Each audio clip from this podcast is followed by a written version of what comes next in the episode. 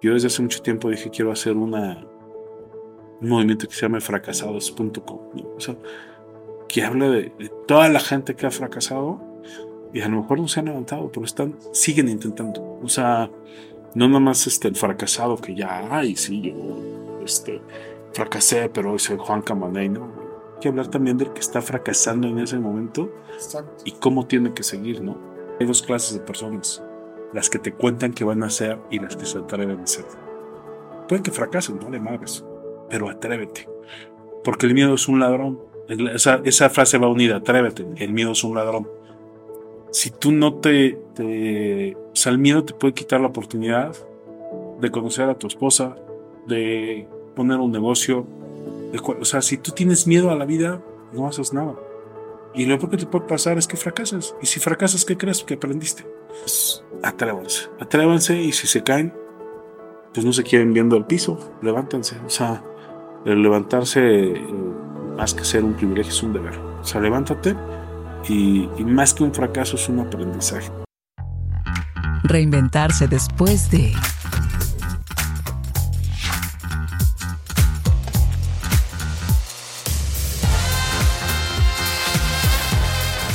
Host, Juan Carlos Esquivel. Una producción de Canal Cero Televisión.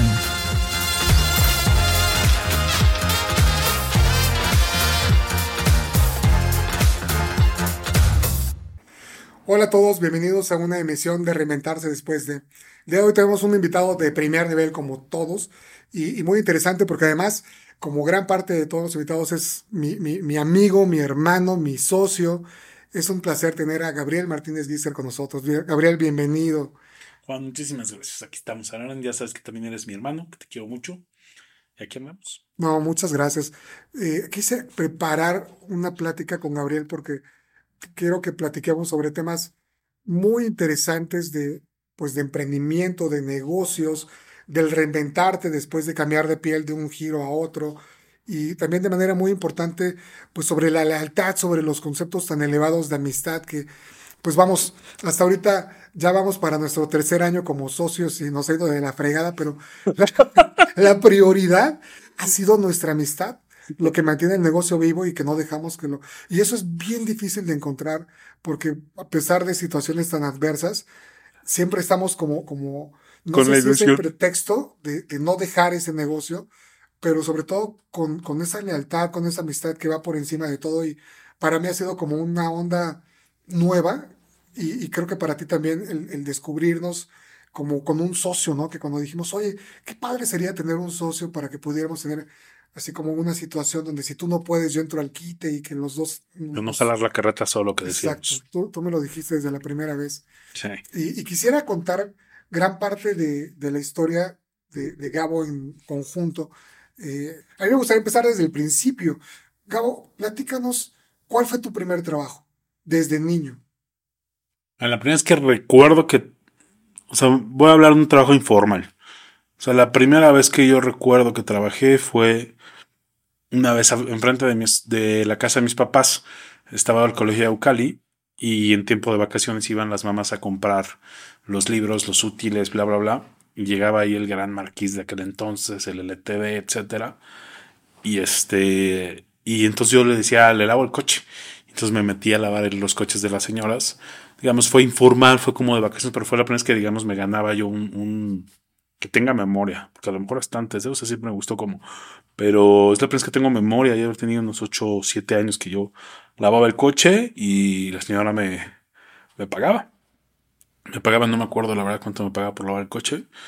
Ese fue como la primera vez que, que tuve un trabajo de ahí, vendí pasteles, este, más que no Acapulco.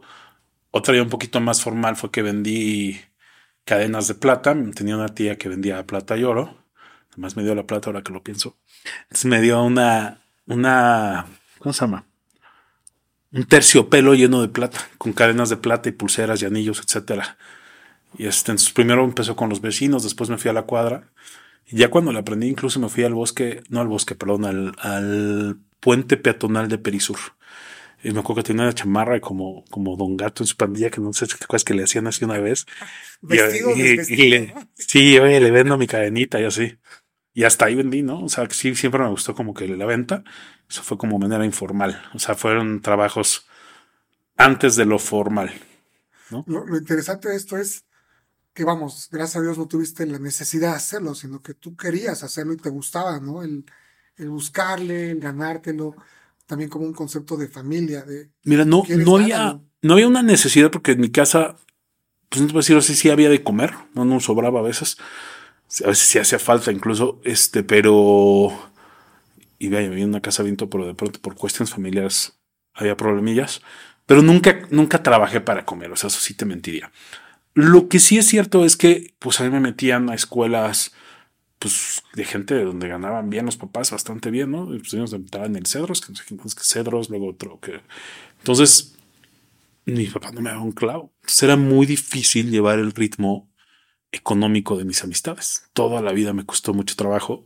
Y a lo largo de los años me doy cuenta que no solo me costó trabajo, sino que me generó una, una, es lo bueno y lo malo, ¿no? O sea, me generó un, hambre y, un, y una ambición buena y a la vez, a la vez toda ambición es mala. ¿Sí me explico? O sea, porque también eso tuvo sus, es de dónde nace, del no hay o de la ambición del quiero. Entonces, este, cuando, cuando vi que no era el del no hay, no me gustó. Este, y entonces ya te, te vas, este, pues vas lleg- llegando a la media, ¿no? O sea, no es que no tuviera yo para comer, pero pues, sí es gacho que tus amigos traen dinero, que les dan todo, que etcétera, y tú no. Entonces yo finalmente hice todo para siempre estar al nivel de mis amistades. Pero la verdad sí sin, sin mucho apoyo familiar. Sí tenía comida, sí tenía casa, o sea, no, no hago drama, vivíamos una casa bastante bien, o sea, bien. Pero sí era muy, muy difícil alcanzar a, a mis amigos, ¿no? O sea, fue como un trauma. Quise sentar este antecedente porque, pues vamos, de dónde empezaste a toda la trayectoria para tomar esas decisiones parece fácil, ¿no? Y muchas veces cuando uno lo hace, pues es lo normal, es lo que nos tocó vivir en nuestra evolución. Pero ante los ojos de los demás, ¿cuánto hay en riesgo? ¿Cuánto hay de inversión, de sueños, de, de tiempo? Y el hacerlo o no, o no hacerlo, mucha gente lo planea toda su vida, pero no lo hace.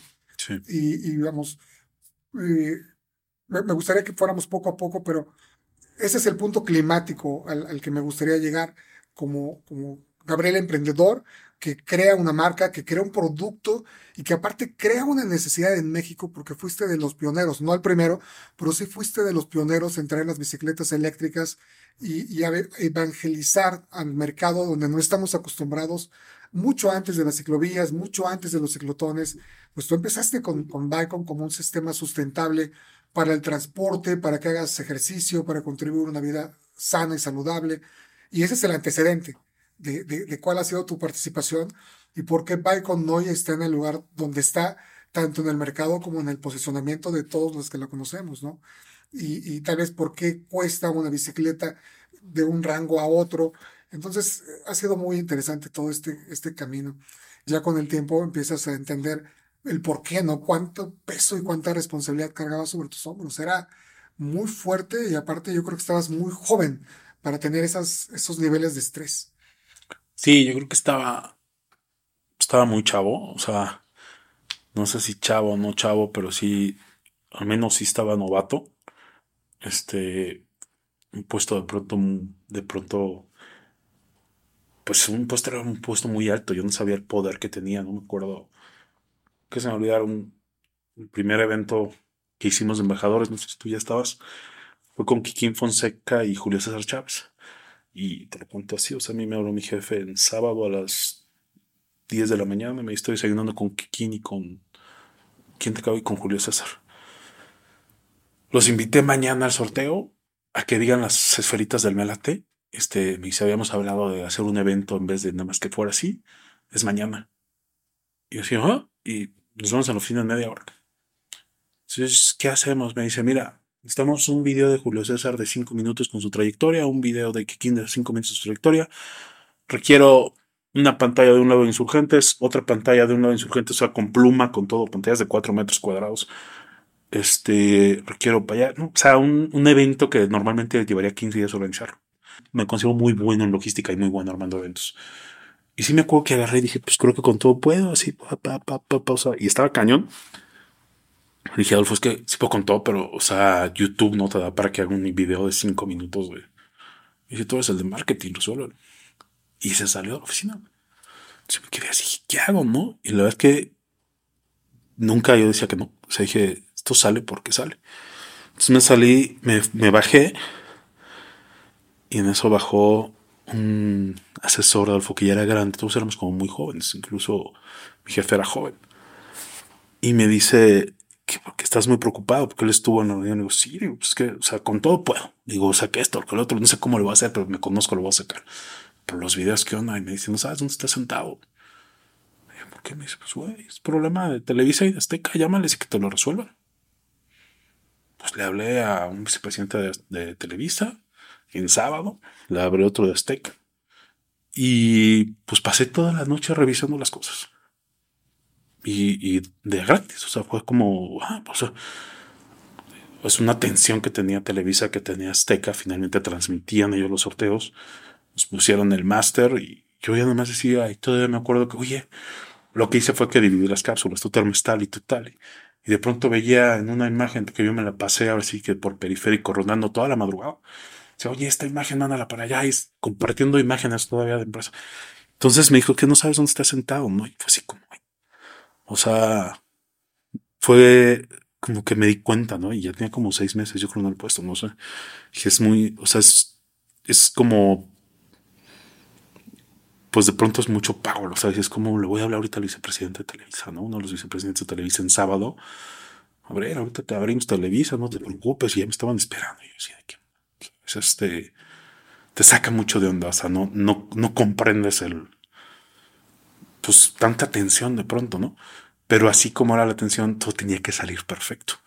Y, y si yo era así, pues yo bajaba tal como me llegaba a mí el manotazo, lo bajaba, ¿no? Porque si no, las cosas este, no, no jalaban. Ya con los años, te das cuenta que no sirve de nada eso, ¿no? Este, pero de alguna manera, pues son las herramientas que yo tenía en ese momento. Ya ahorita, este, justo hoy se acaba de una persona que trabajó conmigo 10 años en Bicon. No, o sea, le dio unas flores, la abrazamos, todo. O sea, vas viendo lo valioso que es el capital humano. Sí. Que le digo, le quiero mucho, este, o sea, es más allá, es algo más allá de lo laboral a veces, ¿no? De, de amistad, en que te puedo ayudar, este, me llevé a comer con Octavio, platicamos de nuestras vidas, porque te das cuenta, pues que nada es tan importante como, como el capital humano y como que todo fluya bien. Pero sí, la política es muy ruda. O sea, de pronto vas rudo, rudo, rudo, rudo y te vas volviendo rudo, rudo, rudo. Y, y es cuando crees que tienes que bajarle tres rayitas a todo. Y este. Y no, o sea, finalmente no pasa nada. No, nunca va a pasar. O sea, no, no puede pasar algo tan grave como para que te tenses. Y yo por eso ahorita, para que me tense es. Han pasado tantas cosas que ya es muy complicado que me, Sí. me tense. O sea, te lo digo en serio, no. No suelo tensarme rápido. ¿Cuál fue el principal reto al que te enfrentaste mientras estuviste en pronósticos de, de la presión, de las exigencias? Desde, desde a veces un capricho, ¿no? A veces un capricho de la dirección, algún capricho político, o el, el estar con, vamos, conociste, yo creo que tendré como unos 400 embajadores de los que a mí me tocaron trabajar, y conociste a todos, se fuiste a comer con todos, o sea, hubo cosas también muy lindas, pero dentro del reto, ¿cuál fue el reto más fuerte que tuviste trabajando ahí? Era muy difícil los diciembres y los eneros. Este, porque se empezaba a cerrar el presupuesto, se abría el presupuesto. Y, y o sea, es como, como, pues por un lado está todos los empresarios que todos tienen trato directo, algunos con el presidente, otros sino con el subsecretario de comunicación, otros con el secretario. Está tu jefe, este, está la subsecretaría de normatividad y medios, que no sé si exista todavía en gobernación. O sea, está la vocería del presidente, está el mismo presidente, está eh, la subsecretaría de normatividad en medios, no me acuerdo cómo se llama, este, y está tu jefe.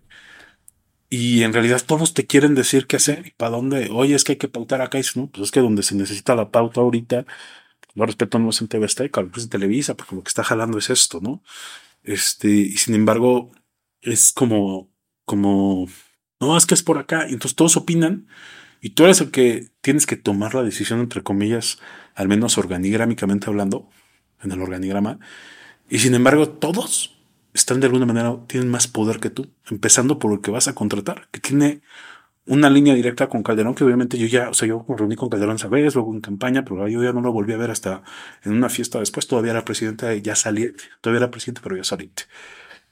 O sea, ya mi Calderón pues, ya no me tomaba la llamada, o sea, vaya, ni le escribí, ni le marqué nunca, pues, o sea, oye, fíjate que estoy diciendo, pues no, y ni me hubiera tomado la llamada. Entonces, este, pero, sin embargo, sí hubo una vez alguien, un, uno de radio, que me manoteó en la mesa. Si tú no sabes con quién estás hablando, muchachito, me estás regateando mucho los spots y voy a hablar con el presidente. Y, o sea, y sabes que a él sí le contesta, ¿no? Entonces, este es, es, muy complicado estar en medio de tanto, de tanto con tanta, con tanta inversión, con tanto Son como muchas presiones, o sea, y todo esto siempre en diciembre y en enero. Y este, entonces era muy pesado, muy pesado. O sea, diciembre y enero era súper, súper pesado. Oye, ¿y de las satisfacciones que más te dio de aprendizaje, de crecimiento? Las satisfacciones fue desarrollar tantos juegos. O sea, creamos el Melate de Retro, creamos que fue un éxito, creamos el 3 de 5 que fue un éxito, creamos el Pro Bowl Revancha, creamos el Pro Bowl Media Semana, eh, creamos hay un juego que se llama, lo acaba de sacar y, de las cosas que hay que reconocer este gobierno, este lo acaba de sacar, bueno, lo acaba de sacar hace como tres años, se llama, ay, se me fue, creo que Pronos, Pronos Play, no, se llama Mi Pro Gol. Era Pronos Play, era, fíjate, el nombre, era uno de los nombres que manejamos. Este se llama Mi Pro Bowl. Yo, yo le puse nombre, con un estudio de mercado y todo, pero pues fue muy curioso porque este se lo íbamos a sacar, fueron, fueron de desarrollo, muchísimo desarrollo, porque era, o sea, es, es hacer jugar con momios ya el fútbol y así las quinielas, ¿no? fue un desarrollo impresionante y era la joya de la corona de todo lo que traíamos en el tintero, porque hacíamos los estudios sectoriales, los estudios de nos lo hacíamos con Lockton, con Deloitte, y era lo que más iba a dejar dinero. Y después de estar en frega con gobernación, que nos lo autorizaran, Después de mil cosas, un año, ta, ta, ta, yo solo presenté a, primero se lo presenté al subsecretario en corto, y siempre en corto antes de llegar a las juntas de consejo, que es donde finalmente se aprueba y pasan al diario oficial. Este, pues ya estaba en el punto 3 del orden día. De, cuando algo llega ya al punto 3 del orden del día es porque se va a ser autorizado, ya fue palomeado, ya nada más llegan a autorizar, no, no, no se arma ahí la rebatinga. Y, y entonces, literal, o sea, me acuerdo que de pronto me, me acerco porque los que no éramos parte del consejo podíamos entrar, pero no nos sentábamos en la mesa. Entonces me acerco, me dice, se va a bajar el punto 3. ¿Por qué? Dice, vinos, o sea, así. ¿Por qué? No supe por qué se bajó. Tendré muchas. Sí. Pero se bajó. Y pues a algún empresario no le gustó, evidentemente. Y ahorita lo sacaron. Y la verdad es que cuando lo vi y respetaron el logo y respetaron, o sea, dejé un producto al natado. Porque, o sea, lo que más me gusta y lo que más le gusta por pronósticos es que aprendí a desarrollar un producto desde un estudio de mercado. Este, o sea, primero está la generación de demanda, el estudio de mercado, todo, todo, todo, todo, hasta llegar a un producto con toda su campaña en 360, que salía en radio, en tele, en, vaya, o sea, toda la campaña, ¿no? Entonces, o sea, cuando tú presentabas algo, lo presentabas con todo el plan de medios y con toda la campaña un año. Y respetaron el plan de medios y respetaron el plan de campaña. O sea, digamos, lo, lo desenlataron. Este, que era quien hace todo el software, también ya lo tenía hecho. O sea, fue así de lo frenaron. Y ahorita, pum, se desenlató. Entonces, eso, pues curiosamente me dio muchísimo gusto. Hasta puse en mi Facebook, por fin salió este producto, ¿no? O sea. Una satisfacción tuya porque pues ya no pudiste tú eh, o sea, no, no hay un reconocimiento que ya no te tocó, pero fue tu desarrollo. Por mucho tiempo, yo, vamos, trabajaba en, en, la, en la, vivía en Nápoles, trabajaba en la Anzures, entonces eran, o sea, me cambió la vida, la óptica del día a día, de, de en vez de agarrar el coche y estar en el tráfico, pues te vas en la bici, te paras, te compras un sandwichito, luego te vuelves a parar y te compras un fresquito. Y al principio, pues sí llegaba todo sudado. Entonces dije, no, no tiene que ser al revés, voy a ocupar el motor. Y ya de regreso, pues ya le pedaleaba y también pues, fue, es otra visión diferente. Y ahí sí no es comercial, porque ahí sí yo lo viví. Y creo que la, la, la aportación de ser de los primeros en evangelizar, como decía al principio, a un mercado mexicano que no estaba tan acostumbrado había una marca que también eran muy caras dentro de tus estudios, pues no Sí, eran claro. las mejores.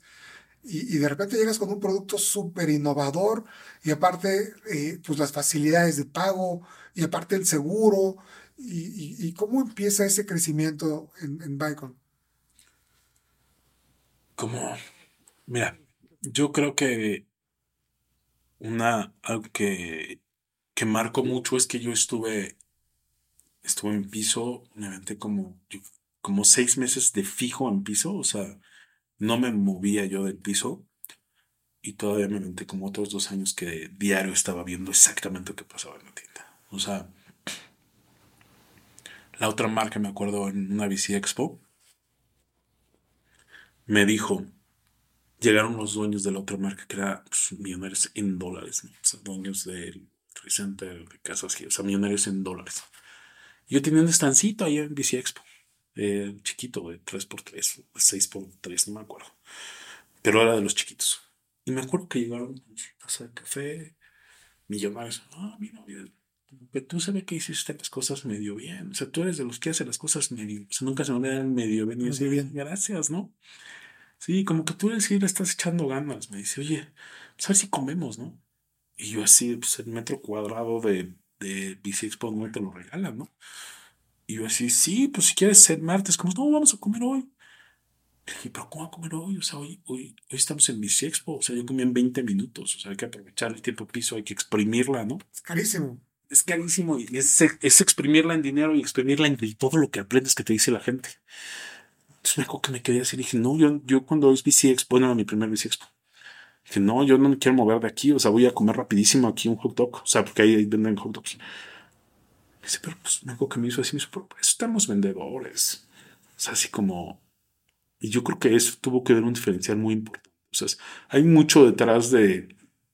Para estar los vendedores. O sea, yo me acuerdo que me quedé pues, ya pensando y dije, wow, o sea, en los detalles está, está algo importante. Eso, ¿cómo te sientes de, de llegar, por ejemplo, a Zaguayo, donde todo el mundo tiene bicicletas?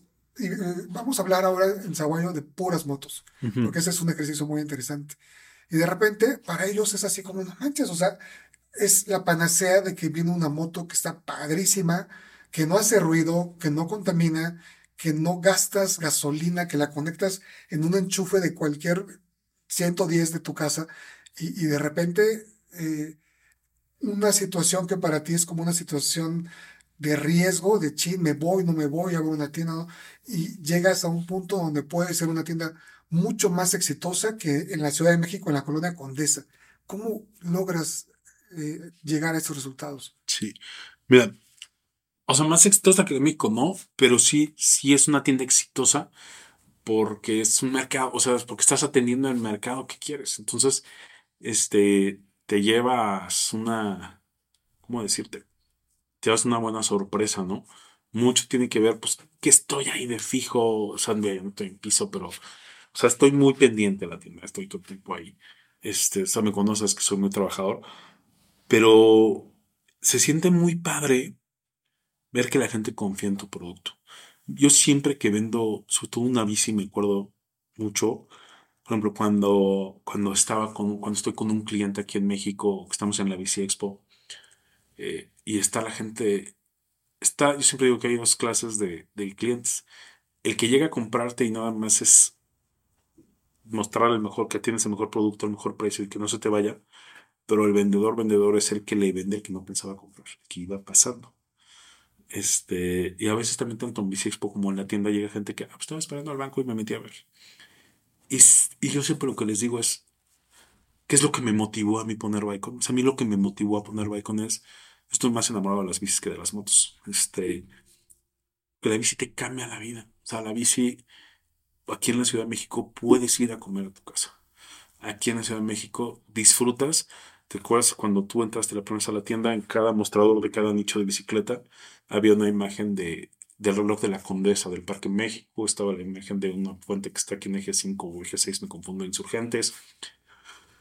Son calles que yo había pasado y nunca había visto las, las, la fuente, nunca había visto el reloj, nunca había. Sin embargo, en bici disfrutas la ciudad. O sea, disfrutas tu día a día. Es más, llegas al semáforo y el de lado de la bici, ¿qué onda? O sea, Si no es mamón, por lo menos te hace así. Si es mamón. Si es, no es mamona o mamón. Hola, hola, buen día, buen día, dale, dale. O sea, es otra vibra, no que en el coche te volteas a ahorita si te me avientas te le acelero, ¿no? O sea, es otra vibra.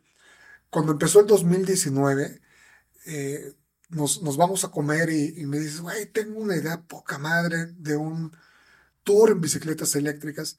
Y entonces me empiezas a platicar cómo la bicicleta te da una movilidad para, en una ciudad tan compleja, por ejemplo, como la Ciudad de México, que transportándote en bicicleta puedas moverte al Ángel de la Independencia y después te vas a Bellas Artes y luego te vas al Zócalo y, vamos, es, como hemos dicho, es como otra dimensión, es como pensar diferente, ¿no? En, en la movilidad, porque es muy, muy sencillo y entonces traes como todo un esquema súper estructurado y no sabes cómo me llamó la atención. Yo estaba clavadísimo con la hipoteca y bien preocupado y de repente me dices, güey, pues cuál es la prisa, no tienes 20 años, relájate. Claro. Me gustaría platicar cómo es que, que yo que te aprendí ahí, bueno, te aprendí muchísimas cosas del ritmo, del orden, de muchísimas cosas, pero ese día es muy, muy... Muy característico. Muy característico de nuestros caracteres. Okay.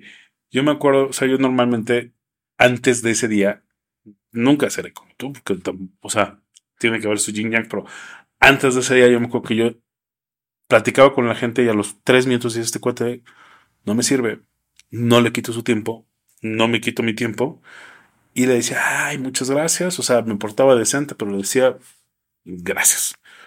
No, ahorita ya no tengo 15, 20 minutos con alguien, no más de 15, de Y este, pero no, hombre, o sea, me acuerdo tú les... Y entonces, y yo decía, ¿qué le sigues preguntando? Este cuate no tiene pies y cabeza. Este, pero entonces, algo que tú me dijiste, dijiste es que no solo tú los vas a contratar, ellos también te contratan a ti. Tú tienes que mostrarle toda la maravilla que tú eres como persona y como empresa. Pues yo a lo mejor venía de, de pues cuando en el gobierno tú abres una vacante hay mil cuates que quieren trabajar contigo. ¿sabes? Sueldazos, cosas, etcétera, ¿no? Pero pues cuando la abres en Bicon, pues la verdad es que no son sueldazos. Entonces también tienes que venderte, ¿no? Y, y aprendí eso mucho de ti. Entonces ahorita, cuando llega la gente, ya siempre digo, a ver, ¿y tú qué dudas tienes? Entonces, si preguntas, ah, mira, si es cosa, te llamamos, ¿no? O sea, te aprendí mucho en ese sentido de vende también a la empresa porque con el que estás, ¿no? Y, y sí, me acuerdo que pues, tenemos ahí la foto que estamos con los 21 currículos y todo. Y, pues fue muy padre. bueno, te aprendí muchísimas cosas, muchísimas, ¿no? Y yo creo que lo más valioso también es lo que dijiste hace un ratito, es que, que a pesar de que el negocio no nos ha dado más que gastos, y la verdad es que yo estuvo muy bien planeado, simplemente no fue el momento adecuado, este, que, que sí aclaro que no lo arrancamos en pandemia. Sea, cuando pedí las bicis no era, no era pandemia y cuando estábamos arrancando ya nos llegaron, este, pero, pero el negocio estuvo muy, muy, muy, muy, muy bien planeado y sería un éxito. Simplemente pasaron muchas cosas y sin embargo, o sea, la amistad sigue intacta con todo y que no ha dado un peso al negocio. Aquí está la inversión. Que ahí la tenemos, ¿eh? Entonces, este, yo creo que fue algo muy, pues muy padre. Eh, continuando ya con, el tema de Bacon ya para cerrar, ¿Qué cualidades necesitas tener para ser un empresario exitoso? Yo creo que la primera es ser atrevido. Mi frase favorita es atrévete. El miedo es un ladrón. Son dos frases, una de una campaña política de un amigo que es Carlos Torres. Su campaña fue atrévete y siempre que hay que atreverse en la vida. Hay mucha gente que te cuenta no me acuerdo quién amigo lo puso el otro día que puso, que hizo algo y que lo vi en Facebook y me lo había contado. Y le dije, hay dos clases de personas. Las que te cuentan que van a hacer y las que se atreven a hacer. Pueden que fracasen, no de madres, pero atrévete. Porque el miedo es un ladrón. Esa, esa frase va unida, atrévete. El miedo es un ladrón. Si tú no te, te, o sea, el miedo te puede quitar la oportunidad de conocer a tu esposa, de poner un negocio, o sea, si tú tienes miedo a la vida, no haces nada. Y lo que te puede pasar es que fracasas. Y si fracasas, ¿qué crees que aprendiste? A ver, si se truena esto, va a haber manera de hacer dinero de otra manera. O voy a saber cómo levantarme. O sea, tienes que pensar siempre en cómo te vas a levantar. ¿no? O sea, a veces me llega un contenedor, este, los contenedores y me hace falta un piquito. Y, y llegó el contenedor el sábado, donde estaba con mi hermana, y le digo, puta, es que el lunes tengo que depositar los impuestos y me hace falta este cacho. ¿Y no estás nervioso? Y digo, no, no, va a salir, va a salir. O sea, y siempre, o sea, no me preocupa. O sea, como que es difícil que me llegue a preocupar algo, o sea, que me tense. Que, cuando sí me tenso, cuando hay incertidumbre, o sea, que no sé qué está pasando y me tenso poquito, esto. Pero es, yo te diría, la principal que tienes que tener es atreverte y, y ser ordenado y trabajador y obviamente capacitarte lo más que puedas, ¿no? Pero si te atreves, si eres ordenado, eres trabajador, no eres gandaya, estás pensando realmente en tu, en tu, pues en, tu cliente. O sea, pensando verdadero. Si estás pensando en tu cliente, estás pensando en ti. Y si estás pensando y como ya cuando creces un poquito que tienes algo de equipo, tienes dos clientes. El, el primero es tu equipo, porque ese equipo es el que va a cuidar a tus clientes y tus clientes. Entonces, este, yo trato que estén como, como bien, bien cuidados, que se sientan contentos, porque eso se va a transmitir hacia los clientes. Pero bueno, es como cuando logras crecer un poquitín. Este, yo diría básicamente es atrévanse, atrévanse y si se caen, pues no se quieren viendo el piso, levántense. O sea, el levantarse, eh, más que ser un privilegio, es un deber. O sea, levántate y, más que un fracaso es un aprendizaje. O sea, es una, es una frase muy trillada. ¿eh? Yo desde hace mucho tiempo dije quiero hacer una, un movimiento que se llama fracasados.com.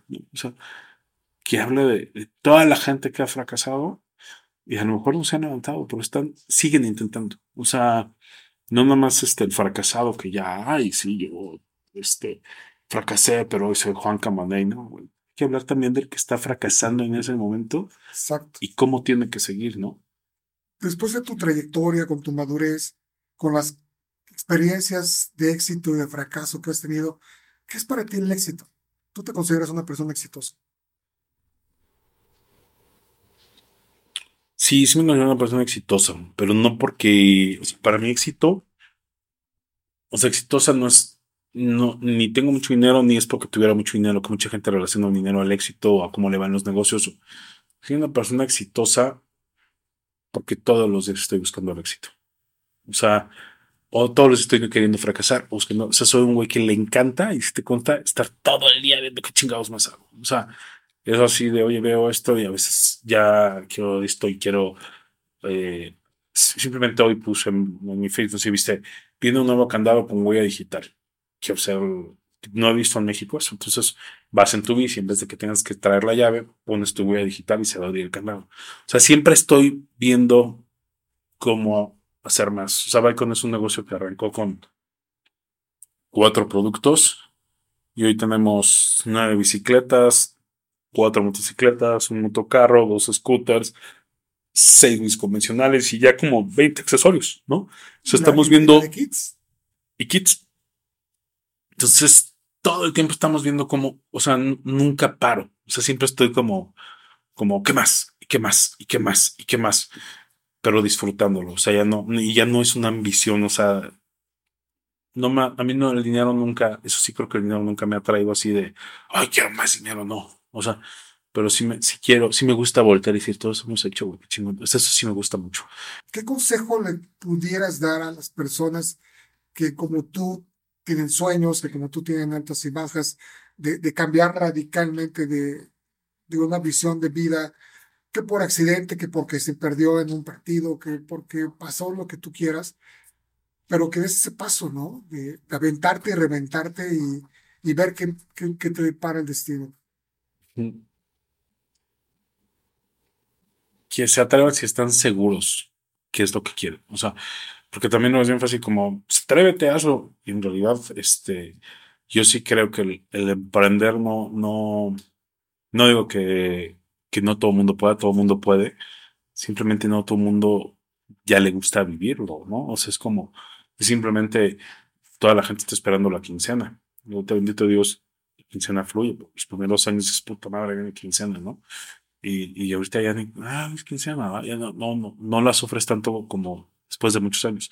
Pero hubo un tiempo que dices, puta, ahí viene la quincena y te preocupas de que viene la quincena. Este, entonces es mucha, mucha, mucha, mucha presión Sí. este, tenerlo. Entonces, si no están dispuestos a pasar por esa presión, que no lo hagan, porque tampoco, o sea, no todo el mundo tiene por qué emprender.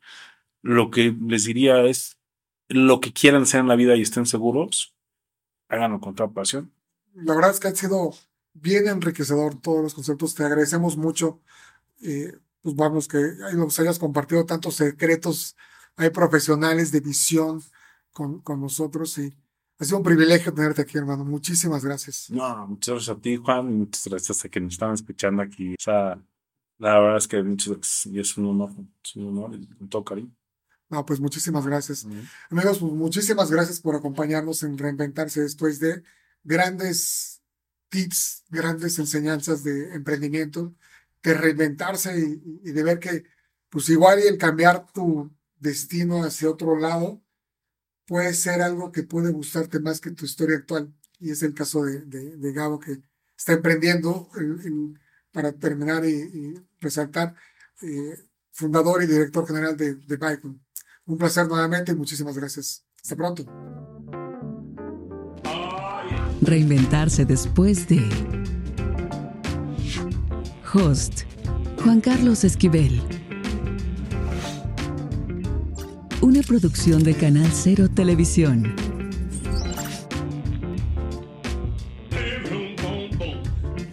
Disponible en Spotify, Apple Music y YouTube.